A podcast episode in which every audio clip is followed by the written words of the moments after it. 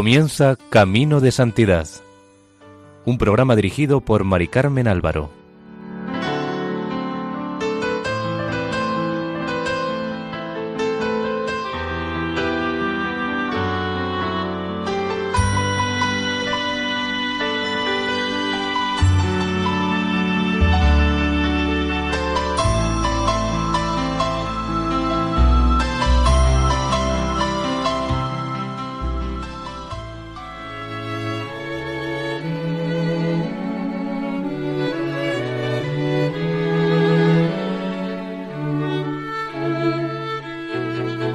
Más cordial bienvenida al programa Camino de Santidad, elaborado por el equipo de Radio María en Castellón, Nuestra Señora del Lledó. Les invitamos hoy a escuchar el segundo y último capítulo dedicado a Santa Juana Yugal. Los trabajos de construcción de la nueva casa que habían emprendido parecían una locura pero para terminar de pagar les llegaron como llovidos del cielo los tres mil francos del premio Montoin, famoso en aquel tiempo, que le había sido concedido a Juana por la Academia Francesa por su trabajo en favor de los pobres desamparados y que enseguida comentaremos. El 21 de noviembre de 1842, Juana y María hicieron voto de obediencia a título privado por un año. El 8 de diciembre Virginia y Magdalena lo hicieron también. Además, ese mismo día María, Virginia y Magdalena renovaron por un año su voto de castidad. A partir de entonces, el 8 de diciembre será el día de la renovación de los votos y la Inmaculada la patrona de la asociación. Para indicar por medio de algún signo el compromiso de los votos, como hacen los hermanos de San Juan de Dios, las hermanas llevarán un cinturón de cuero y un pequeño crucifijo, signos sólo para ellas, ya que no se ven.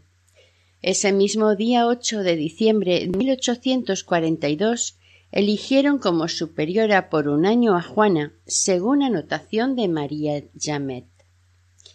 Al cabo de un año, el 8 de diciembre de 1843, Juana volvió a ser reelegida superiora pero como era muy conocida en la ciudad, además continuó haciendo la colecta. Dos semanas después de la reelección sucedió algo desconcertante. Dos días antes de Navidad, el padre Le Payeur reunió de nuevo a la comunidad y anuló la elección de Juana. Nombró superiora a María Jamet. Ante esta decisión, las cuatro hermanas asociadas cedieron, lo único que se puede pensar ante esta decisión es que la tímida María, de veintitrés años, que veneraba a su padre espiritual, era un instrumento dócil en manos de éste. Juana, en cambio, tenía cincuenta y un años, o sea, veinte más que él, y tenía tras de sí una larga experiencia en Saint-Servan, donde vivía desde hacía veintiséis años. Además, Muchos de sus habitantes le profesaban una profunda admiración. El padre Le Payeur, mm, después de cinco años, también era muy apreciado, pero tal vez deseaba serlo aún más, y Juana le hacía sombra. Hay indicios que sugieren esto. Además, sin duda estaba convencido de que estas cuatro jóvenes poco formadas no estarían a la altura de su tarea ya que él presentía que en el futuro desarrollo de la obra le necesitarían a él. Pero le resultaría difícil imponerse a Juana. Con ella no tendría las manos totalmente libres. Siempre la estaba haciendo callar y la apartaba con un gesto. Muchos años más tarde, ella dirá con una especie de jovialidad que probablemente ocultaba un largo sufrimiento. Me ha robado mi obra, pero se la cedo de todo corazón. Era preciso que ella conociese también esta pobreza mucho más radical que la que había elegido libremente. Dejarle a otro, que presentía que tal vez no era totalmente desinteresado, la responsabilidad total de la obra. En la actitud de Juana se puede ver que confió a Dios el porvenir de una obra que él había suscitado y que su providencia sabría cuidar.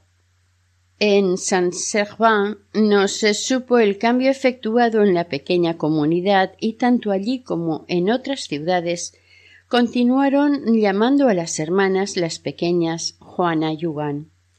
Los acontecimientos demostrarían que Juana durante diez años decisivos será, a pesar del padre Le Payer, la única autoridad reconocida en el desarrollo de su obra.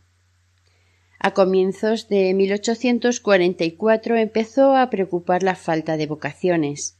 Algunas jóvenes lo habían intentado, pero les asustaba la extrema pobreza.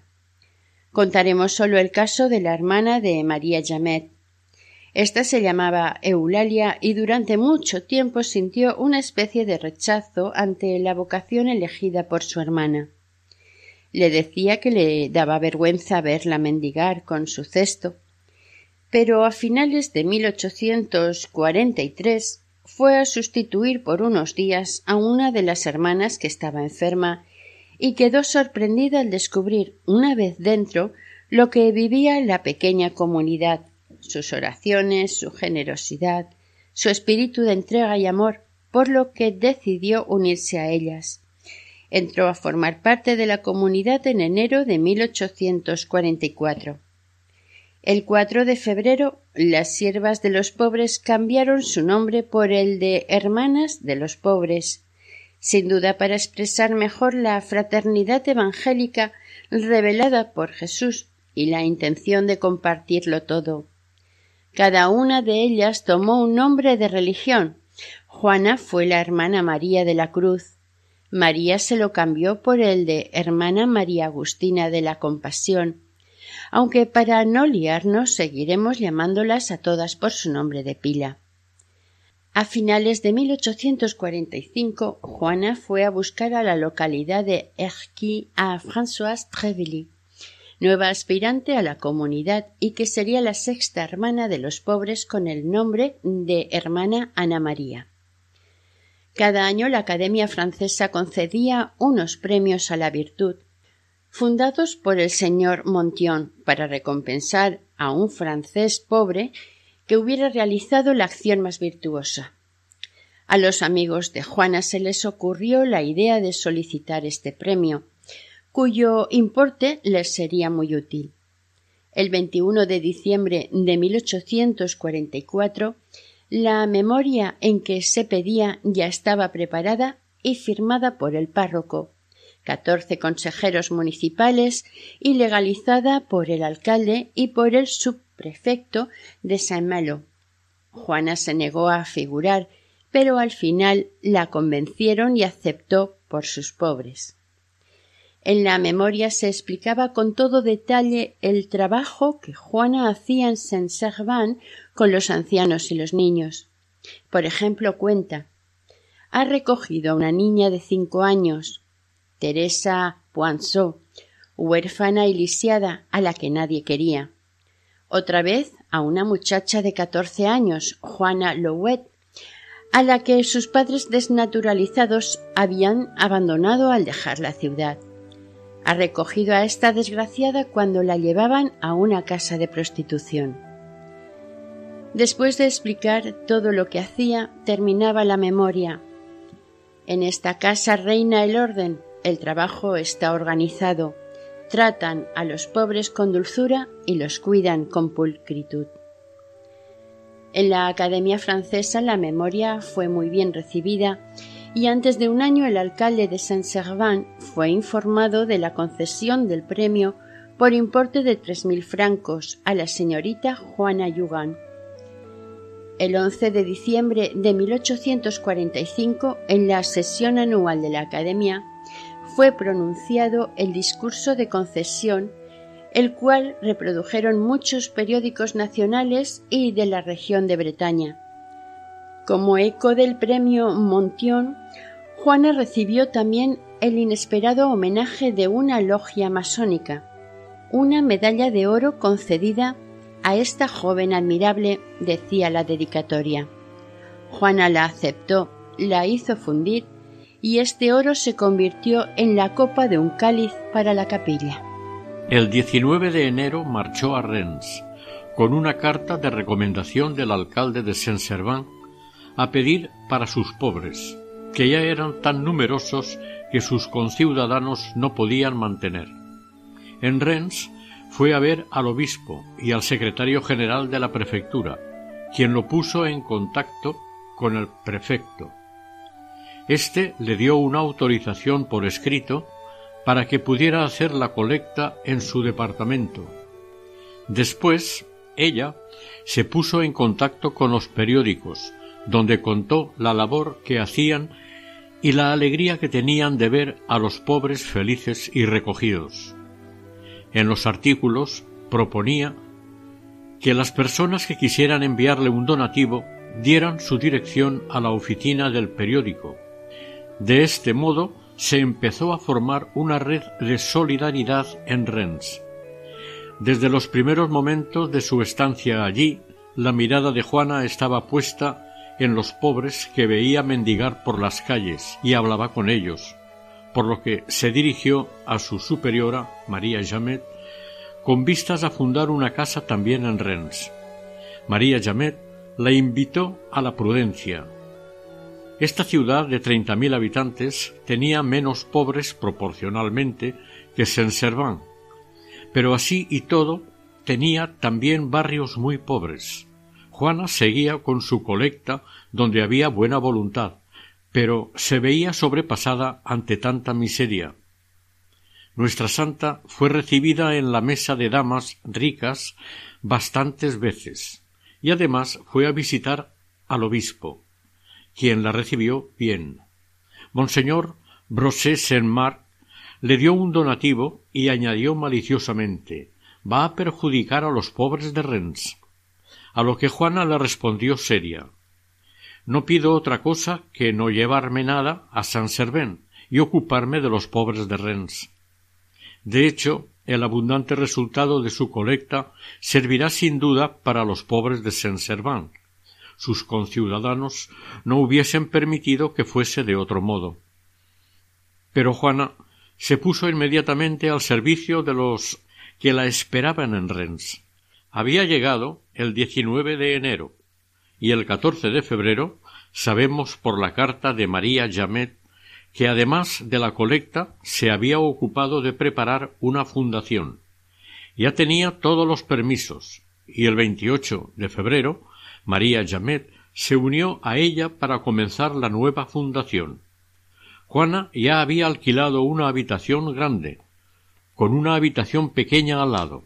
Se instalaron allí con una pobre mujer, enferma y ciega, como en Saint-Servant habían encontrado un amigo que tenía afición a hacer muebles y les hizo una cama. Poco más tarde volvió y se dio cuenta de que se acostaban en el suelo, porque habían dado su cama a una anciana. Les hizo otra y les exigió que la utilizasen ellas. El 3 de marzo de 1846, l'auxilier breton publicó una información de parte de Juana. En ella daba cuenta del resultado de sus colectas después de un mes mil ochocientos francos y cantidad de vestidos y muebles. Todo esto iba a ser para el asilo de Rennes. Pero el alojamiento donde estaban era muy pequeño. Así es que se pusieron a buscar otro, invocando a San José, en quien confiaban plenamente y precisamente el 19 de marzo, día de San José, mientras María Jamet rezaba en la iglesia de todos los santos, se le acercó una persona diciendo que si aún no habían encontrado casa, ella tenía la que necesitaban. Fueron a verla. Estaba muy cerca de la parroquia y con el permiso del padre Le y las hermanas de Saint-Servant, el 25 de marzo firmaron el contrato. La casa podía albergar entre cuarenta y cincuenta personas. Además, tenía un pabellón que serviría de capilla. El 31 de marzo, el diario decía que gracias a las colectas infatigables de Juana, había reunido el mobiliario suficiente para recibir ya a dieciséis pobres. El alcalde de Rennes la apoyaba totalmente en su labor. Hacia esa época admitieron a dos mendigas a quienes la gente se había acostumbrado a ver desde hacía mucho tiempo, arrodilladas en las escaleras de una iglesia. La gente buena las llamaban la fe y la esperanza, y los más espabilados las dos chopinets, diminutivo de Chopin, que familiarmente significa botella o vaso de vino. Esas dos mujeres se habían resistido por un tiempo, pero finalmente entraron en el asilo. En poco tiempo se transformaron. Para atender a tantas personas se necesitaban brazos y llegaron cuatro jóvenes hermanas de Saint-Servant. El 9 de mayo, la joven Eulalia Jamet fue nombrada superiora de la casa de Rennes. La vida era dura en el nuevo asilo. Para economizar cocían el pan en casa, a veces, para hacer un favor a sus benefactores, iban a cuidar enfermos, pasando la noche en su casa, entre dos días de colecta. Las colectas eran agotadoras, no tenían ningún asno y tenían que llevarlo todo a cuestas. La joven hermana Francisca Trevilly contaba que a veces, cuando dejaba en el suelo sus cestos, ya ni siquiera notaba si aún tenía hombros. Estamos tan cansadas, escribió una vez, que no tenemos ánimos ni para rezar al buen Dios. La pequeña comunidad, a pesar del cansancio, tenía motivos para estar alegre. A menudo palpaban pequeños milagros como respuesta a su confianza en Dios. Un día, contó Eulalia, preparábamos la colada, no teníamos leña, me dirijo a la leñera y solo encuentro algunos troncos muy grandes y nadie que pueda partirlos. Nos dirigimos a Dios porque era absolutamente necesario que laváramos la ropa. Al poco rato llegó una carreta de leña. El hombre que la traía nos dijo que su amo había ido al taller y le había dicho lleve una carretada de leña a casa de las hermanitas y que cuando él se disponía a cargarla el amo había vuelto sobre sus pasos y le había dicho Las hermanas son tan pobres que no podrán tener cortador. Llévesela cortada. Una noche, continúa la narración, la hermana de la cocina vino a preguntarme si tenía que llamar para la cena, porque no tenía nada que dar a las hermanas. ¿Los pobres han comido suficientemente? Pregunté. Sí, madre. Está bien, pero me ha avisado demasiado tarde. Ya es la hora de la cena. A pesar de todo, hay que tocar para cumplir la regla. Se dirigen todas al refectorio. Después de la bendición de la mesa empieza la lectura. Llaman a la puerta. Era un criado que llegaba cargado trayendo una cena ya preparada. No faltaba nada. La hermana llega temblando de impresión al ver a la divina providencia tan pronta a socorrernos. Un día Juana fue a la ciudad de Redón. Llamó a la puerta del colegio de los eudistas. Un padre contó que fue al locutorio a verla y quedó electrizado. Sin ningún cumplido la llevó al estudio de los pensionistas mayores, que debían ser unos cien Juana les expuso sencillamente el objeto de su misión. Maravillados y conmovidos, los alumnos vaciaron completamente sus bolsillos y sus pupitres. Tanto los alumnos como los profesores recordaron durante mucho tiempo esta visita. En 1846 ya tenían una regla en la que se nota la mano del padre Lepayeur. En ella dice el superior general disfrutará de los mismos derechos de que disfrute la superiora general y además ésta le será en todo sumisa y obediente. De esta época se conservan una carta cuanto menos sorprendente de él al señor Chevremont, secretario de la prefectura en Rennes, que había recibido en enero a Juana con muchas atenciones escrita después de los primeros éxitos de la colecta, esta carta revela a la vez el papel que el padre Le Payer se atribuye a sí mismo en la obra de las hermanitas y el modo como consideraba a Juana, como si titubease entre la admiración y una compasión despectiva. No sé cómo expresarle mi agradecimiento, señor, por todo lo que usted ha hecho por nuestra pobre Juana. Es casi un prodigio. Aunque conozco la abnegación de Juana y su amor hacia aquel que sufre y gime, estaba lejos de esperar un éxito tan completo. Después de Dios, que es el que dispone los corazones, lo atribuyo al buen protector que ha tenido la suerte de encontrar. Esta carta no disminuirá en nada la gran estima que el señor Chevremont tenía por Juana Yugan. Esta tenía en él un verdadero amigo, pero Juana tenía también otros muchos amigos en Rennes. Algunos años más tarde, en el mismo momento en que Juana se iba a ver condenada a un retiro definitivo en esta misma ciudad, el señor Le Testu rendirá homenaje ante el Consejo Municipal a la Asociación de las Hermanitas de los Pobres, diciendo personificada en nuestra ciudad bajo el nombre de una sencilla mujer, Juana Yugan, la primera entre sus compañeras que vino junto a nosotros para ejercer su humilde y piadoso ministerio.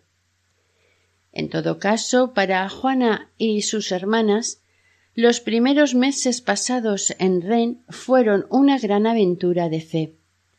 Mientras en Saint-Servan habían decidido fundar una tercera casa. Una comerciante de Dinan, la señorita Follen, que había ayudado a la fundación de Saint-Servan, quería que se abriera también una en su ciudad. En julio de 1846 María había ido allí a pedir y aunque el resultado no era malo, mucha gente quería que fuera Juana, y no darían hasta que fuera ella en persona. El mismo padre Gandet, prior de los hermanos de San Juan de Dios en Dinan, intervino para que mandasen a Juana a fundar. Llegó a Dinan el 4 de agosto con María Yamet. La ciudad puso a su disposición una vieja torre de las murallas. Era un local húmedo e insalubre que había servido de cárcel. Provistas de las autorizaciones oficiales, en pocos días recogieron mil francos. Juana, siempre ingeniosa, organizó un nuevo método para recaudar. Abrió una libreta de abonos y la gente se inscribía con una suma determinada al mes. Al cabo de tres semanas ya tenía allí seis ancianas. El 22 de agosto se presentó un periodista inglés en el pobre asilo de Dinan, que también quería ayudar a los ancianos. Este publicó después un artículo en el que describía el lugar.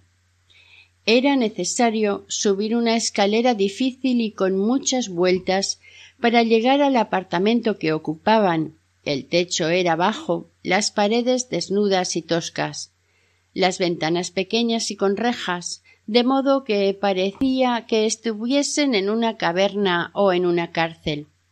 Pero alegraba un poco este triste lugar el resplandor del fuego y el aspecto de satisfacción de sus habitantes. Juana nos recibió con una expresión bondadosa. Estaba vestida sencilla, pero pulcramente, con un vestido negro, con un gorro y un pañuelo blancos. Es el traje adoptado por la comunidad. Parecía tener cerca de cincuenta años, su estatura es media, su piel morena y parece gastada por los años o las fatigas, pero su expresión es serena y llena de bondad. No se observa en ella ni el más pequeño síntoma de pretensión o de amor propio. Juana fue respondiendo a todas las preguntas que le hacía este hombre que también quería fundar un asilo en Inglaterra. Al final de su reportaje decía Hay en esta mujer algo tan sereno y tan santo que al verla me creí en presencia de un ser superior, y sus palabras llegaron de tal manera a mi corazón que no sé por qué mis ojos se llenaron de lágrimas. La torre de las murallas pronto se quedó pequeña y alquiló una casa en la calle San Marcos, a la espera de poder ocupar un convento que habían comprado por veinticuatro mil francos, pero que estaba arrendado, y hasta tres años más tarde no lo podrían ocupar. Los donativos empezaron a llegar y pudieron acoger a más mujeres. Un día les llevaron otra mujer y no tenían ninguna manta disponible, por lo que una de las hermanas fue a darle la suya. En aquel momento llegó alguien con un fardo de nueve mantas blancas, recién salidas de la fábrica. Al comienzo del invierno una persona les dio carbón para la estufa. También las diversas casas se ayudaban entre sí.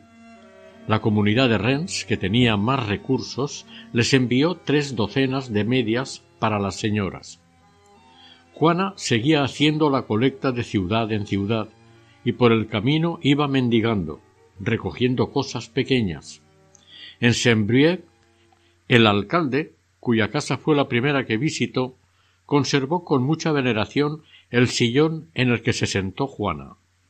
Durante la visita a esta ciudad tuvo una entrevista con el señor de Clesieux, que acababa de abrir una especie de orfelinato para muchachos en Saint-Hilaire. Juana aprovechó para pedirle que acogiera a los niños que aún albergaba la casa de Saint-Servant y a los que ella fuera recogiendo. El señor Cressier aceptó para gran contento de Juana, porque así terminaba una situación un poco difícil, que ya hacía cinco años que duraba. Ella los había recogido porque ninguna situación de miseria la dejaba indiferente, pero sentía en su corazón que lo suyo eran los ancianos. En Tours reclamaban se fundase una casa. María Jamet la abrió con dos hermanas y dos pensionistas, pero las autoridades no permitían se hiciera colecta, lo cual les era imprescindible. María llamó a Juana y el problema se solucionó. Después de hablar Juana con el arzobispo de Tours, que en un principio tenía sus reservas, las apoyó con su autoridad y benevolencia. El día de San José empezó a ir él en persona a servir la comida a los ancianos, cosa que repetiría ese día todos los años. Luis Villot, periodista cristiano, visitó la casa de Tours y describió, entre otras cosas, en su diario El Universo. Hay ropas limpias, rostros alegres, un intercambio de afecto y de respeto entre las hermanas y los ancianos. Este artículo, leído por toda Francia, pronto suscitó nuevas demandas de casas. Nantes también llamó a las hermanas. Allí, en 1849, cambiarían el nombre de la congregación y pasaron a ser conocidas con el de Hermanitas de los Pobres, nombre con el que se las reconoce hasta hoy en día. Además, también se les pidió fundar en París, Besançon Angers. Juana no quería nada para sí, todo para los pobres ancianos. Por eso, en cuanto había una casa que se tambaleaba por falta de fondos, se ponía en camino hasta que lo solucionaba. Su función era ser la limosnera y el socorro de las casas en dificultad. Vivía toda su actividad en la presencia de Dios, con la seguridad de ser habitada amada, conducida por Dios. Ella se había entregado a Dios y lo esperaba todo de él. Hablaba de su providencia por propia experiencia. Presa del amor de Dios, viviendo del amor, conoce su poder y su ternura, y se abre a él por la fe. Esta fe en el amor se manifiesta en una oración continua, audaz. No cesa de pedir, de interceder por los pobres, por los benefactores, por la obra que Dios le encarga cumplir. San José, atento a María y a Jesús, es para ella signo de la atención amorosa de Dios para los ancianos pobres. Pero además el Señor le pedía un gran sacrificio y para ello se servirá del padre Lepeyer quien terminó por creerse que sólo él había tenido la idea de recoger a los ancianos abandonados. cuando las hermanitas de los pobres fueron reconocidas como congregación por el obispo de Rennes, se atribuyó el título de superior general. María Jamet le debía obediencia y no podía hablar. Juana ni siquiera era mencionada. Fue apartada, ignorada. Fue destinada a la casa madre, situada en las afueras de Rennes, llamada la Piletière, y se alojaba en el noviciado. Este será su ministerio más fecundo. En 1852 había ya doce casas, un centenar de hermanitas y más de seiscientos ancianos. Juana debió ver morir a muchas hermanitas más jóvenes que ella, como por ejemplo, en la misma Piletière, a Virginia Tredaniel, el 12 de agosto de 1853, a la cual ella había acogido, muy joven, a petición de su tutor, sin saber entonces que se convertiría en uno de los pilares de la pequeña familia. El 12 de septiembre de 1852 el obispo de Rennes había pedido a la Santa Sede la aprobación de la congregación, cuyas constituciones acababa de aprobar él mismo.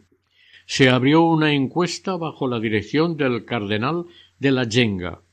Los obispos, en cuyas diócesis hubiese una casa de las hermanitas de los pobres, tuvieron que expresar su opinión.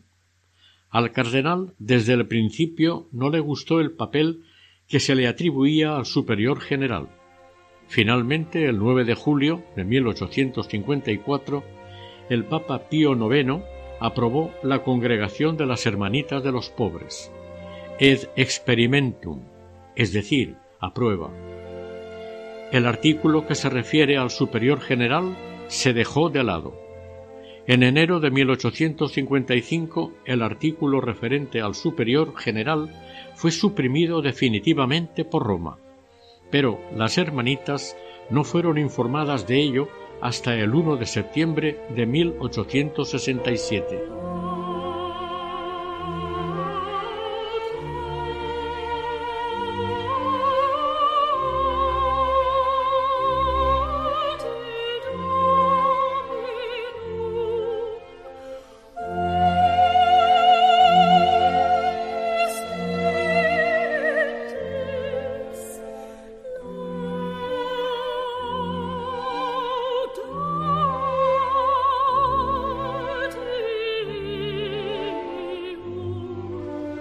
En diciembre de 1853, Juana fue nombrada miembro del Consejo General por decisión de las superioras. No era ni asistente ni consejera, sino solamente una de las dos hermanas que podían ser llamadas a consejo. En 25 años solo fue llamada en 1865. Su firma da fe de que asistió a aquel consejo.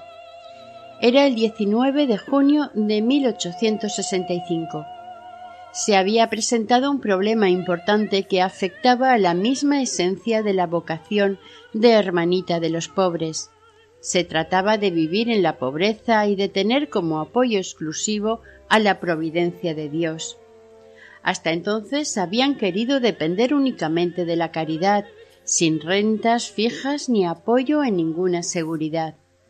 En ningún sitio constaba esto, pero se daba por sabido, ya que era la consecuencia de la colecta instaurada por Juana hacerse pobre con los pobres y con ellos confiarse totalmente a Dios.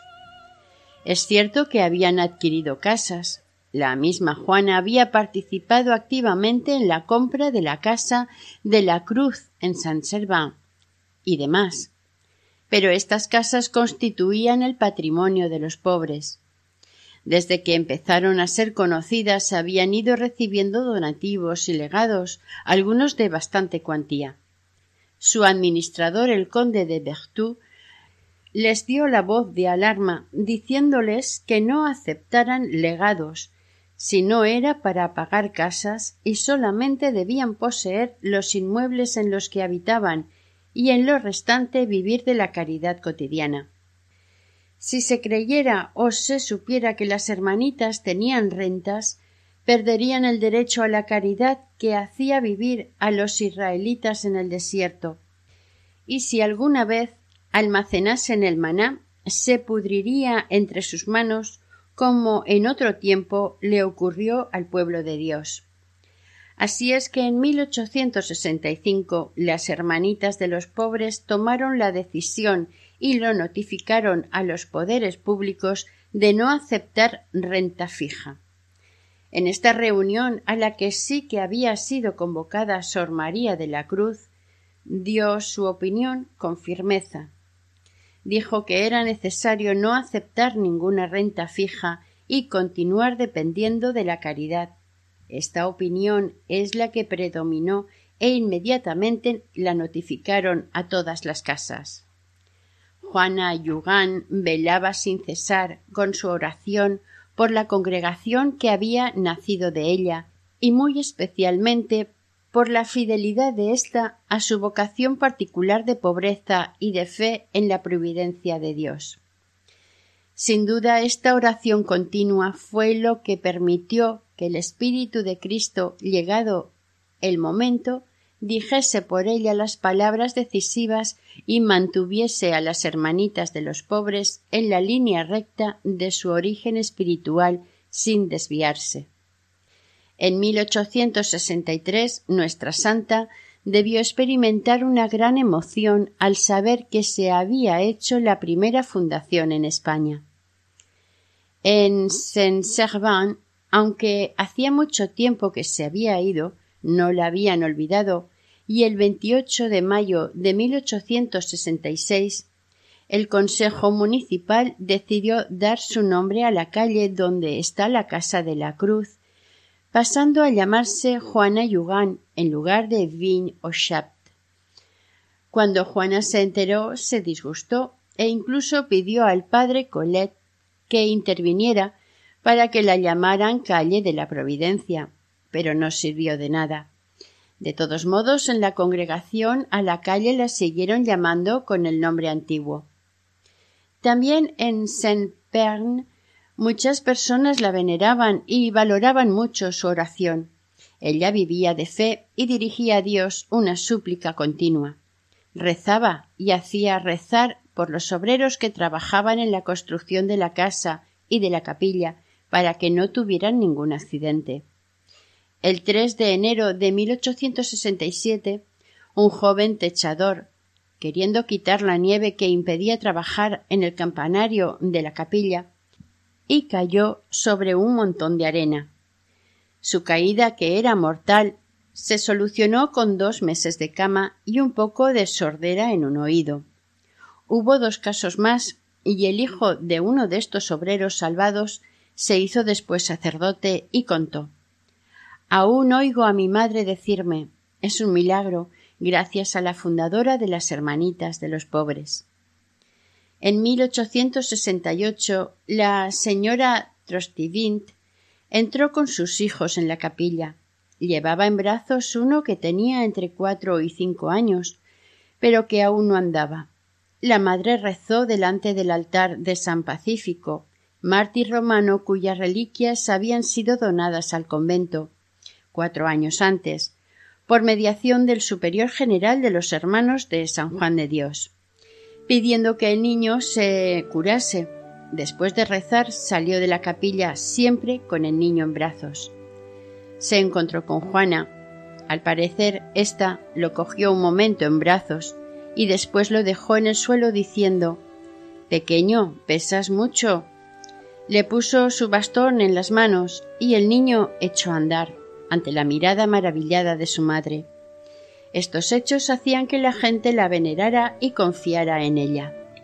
En sus conversaciones hablaba a menudo de las personas mayores, y se le notaba que se estremecía. Eran su vida.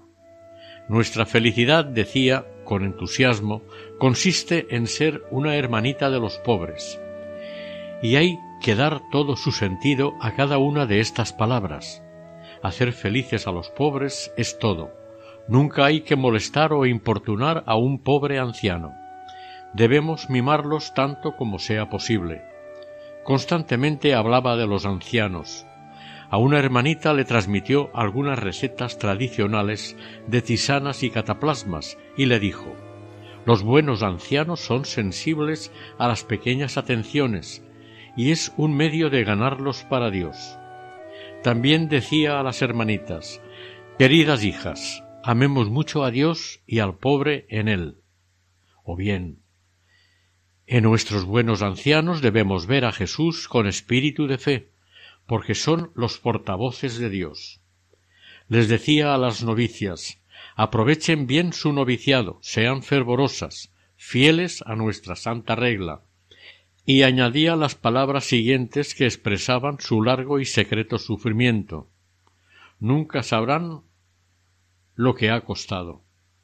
La impresión que dejó de la época en la casa madre es de serenidad y de alegría. Siempre estaba contenta. Ni las humillaciones ni las enfermedades alteraban su paz. A menudo insistía sobre la oración por las intenciones de los benefactores. Decía que sea una verdadera oración personal y responsable. ¿Qué agradecimiento les debemos? Sin ellos, ¿qué podríamos hacer por nuestros queridos ancianos? Recemos, recemos bien. Como Santo Domingo, como el cura de Ars, gemía por la pérdida de las almas, sobre todo de las almas de los ancianos. Muy a menudo les decía a las jóvenes llamen, llamen a la puerta del cielo por las almas. También pedía que se rezara por la conversión de una persona en concreto, tenía debilidad por los presos y los condenados a muerte. Durante estos veintisiete años pasados en el noviciado, con el nombre de Sor María de la Cruz, encontró muchas ocasiones para ejercer su humildad. Una nueva humillación fue no ser admitida a pronunciar los votos perpetuos, que debían hacerle entrar de manera más oficial en el estado religioso, al mismo tiempo que María Jamet y Virginia Tredaniel Sor María de la Cruz debería esperar dos años más y los pronunció el 8 de diciembre de 1854 con Magdalena Burges, el mismo día de la proclamación del dogma de la Inmaculada Concepción.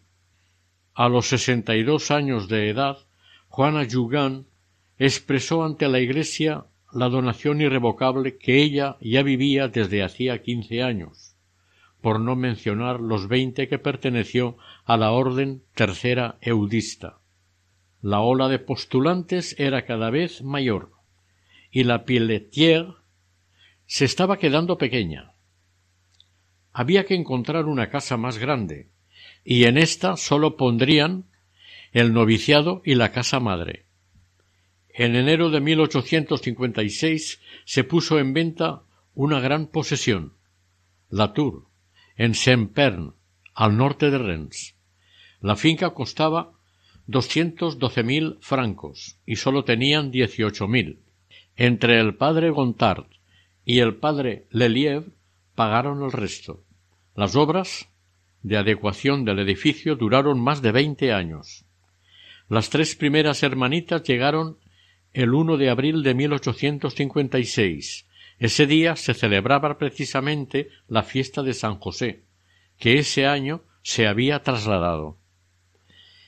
La propiedad recibió naturalmente el nombre de La Tour Saint-Joseph. Sor María de la Cruz debió de llegar en abril o junio con uno de los grupos que llegaron por entonces. En la casa madre se la puso a trabajar en la cocina y en el ropero, y era la encargada de dirigir el trabajo manual de las postulantes. Una de ellas recordaba la bondad, la dulzura que derramaba en sus jóvenes hermanas. Siempre había querido a las jóvenes y se había hecho querer por ellas.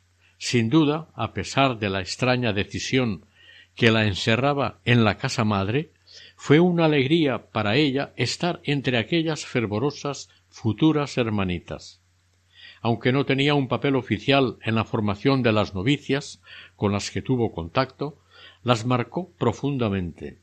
Entre otros les decía Mi pequeña, para ser una buena hermanita hay que amar mucho al buen Dios, al pobre y olvidarse de sí misma.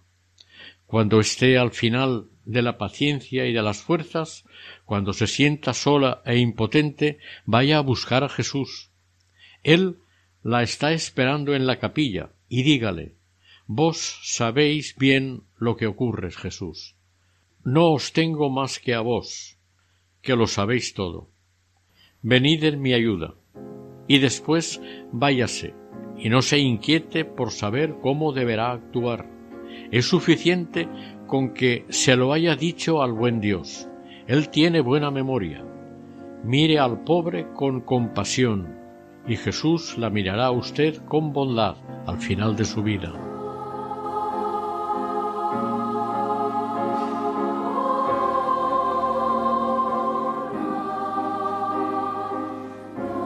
Juana tenía un mensaje que transmitir. Aunque fuese humilde y oculto, ha llegado hasta nosotros. Así, compartiendo con las hermanitas su experiencia de las humillaciones y contradicciones, les decía Hay que ser como un saco de lana que recibe la piedra sin resonar, dejarse moldear por Dios usando bien los acontecimientos que puedan purificarnos, liberarnos. Un día, comentando una lectura, les dijo a las jóvenes Acaban de oír que hay que hacer penitencia.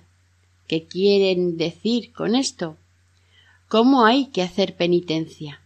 Por ejemplo, dos hermanitas van a hacer la colecta, van cargadas, llueve, sopla el viento, se mojan, etc. Si aceptan estas incomodidades generosamente con sumisión a la voluntad de Dios, hacen penitencia.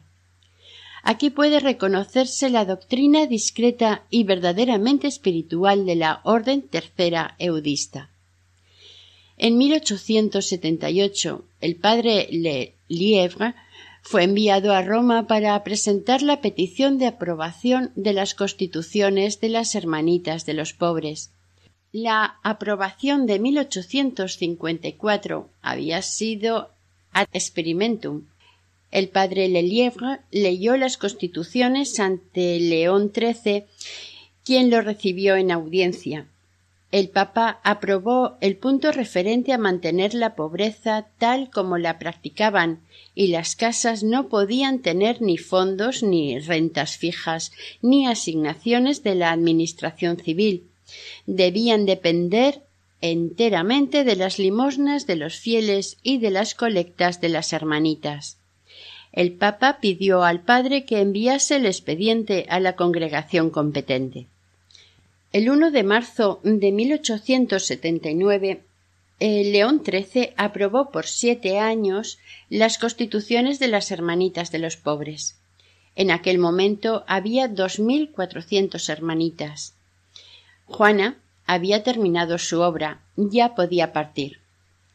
Durante el verano de 1879 pareció debilitarse.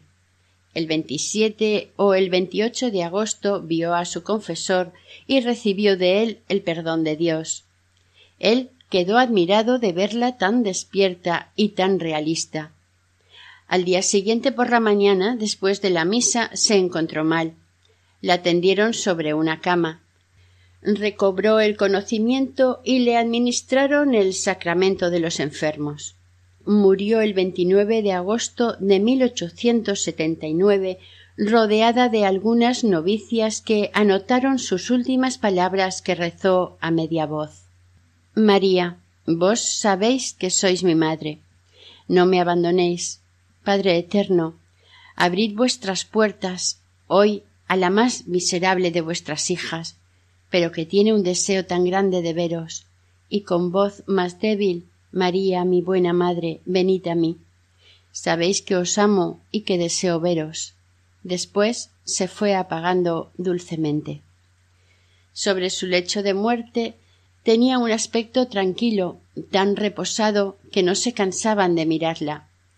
No hay certeza sobre la fecha de su muerte, el acta de defunción y el acta del entierro llevan la misma fecha, 29 de agosto. Sin duda hay un error porque es muy improbable que la enterraran el mismo día de su muerte. Algunos testimonios permiten pensar que murió el 28 fiesta de San Agustín y por lo tanto el santo del padre Le Payeur. Pero para no estropear la fiesta, habrían tenido callada la muerte de Sor María de la Cruz hasta el día siguiente. Ninguna circular anunció esta muerte. Fue enterrada sin honores especiales. En 1894, la superiora general que sustituyó a María Jamet se propuso hacer escribir la historia de la congregación y de Juana Yugán. Este trabajo salió a la luz en 1902. Tres años antes se editó una breve noticia necrológica de Juana Yugan, en la que se la reconocía como la primera hermanita y fundadora. En 1936 los restos de nuestra santa fueron trasladados del cementerio de la comunidad a la cripta de la capilla de la casa madre en Saint-Pern y su tumba es visitada por numerosos peregrinos. En febrero de 1979 se presentó la documentación para iniciar el proceso apostólico para formar un juicio sobre la heroicidad de las virtudes de Juana. Tres años más tarde fue reconocida como inexplicable por la medicina la curación de Antoine Slater, anciano residente en la casa de las Hermanitas de los Pobres de Toulon, en Francia, que padecía la enfermedad de Raynaud en fase muy avanzada y a punto de que le fuera amputada una mano. El 3 de octubre de 1982, Juana fue proclamada beata por el Papa Juan Pablo II, tras lo cual se abrió el proceso de canonización. Después de hacer una novena a la Beata en 1985, Edward Erwin Gatch, médico norteamericano de Nebraska, superó un cáncer de esófago, motivo por el cual este hecho fue seleccionado para el dossier de canonización. Finalmente, el 6 de diciembre de 2008, el decreto de la Congregación para las causas de los santos reconoció el milagro por la intercesión de la Beata y el 11 de octubre de 2009 cinco beatos, entre ellos Juana Yugán, fueron canonizados en una misa presidida por el Papa Benedicto XVI en San Pedro del Vaticano.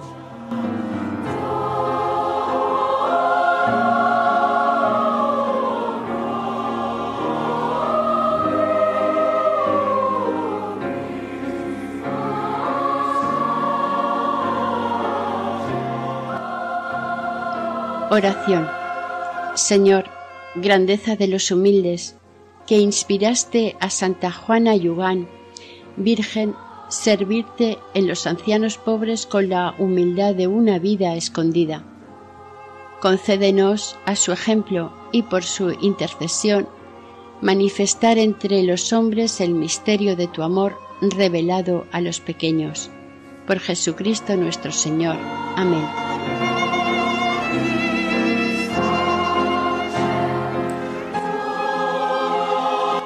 Aquí finaliza el segundo y último capítulo dedicado a Santa Juana Yugán dentro del programa Camino de Santidad, realizado por el equipo de Radio María en Castellón, Nuestra Señora del Lledó.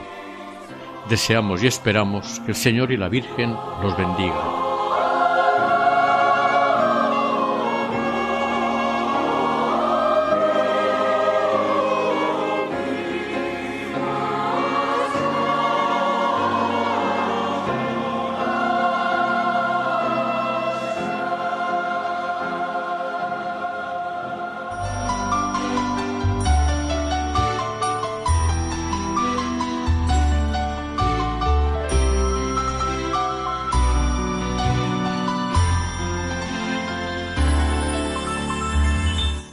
Camino de Santidad. Un programa dirigido por Mari Carmen Álvaro.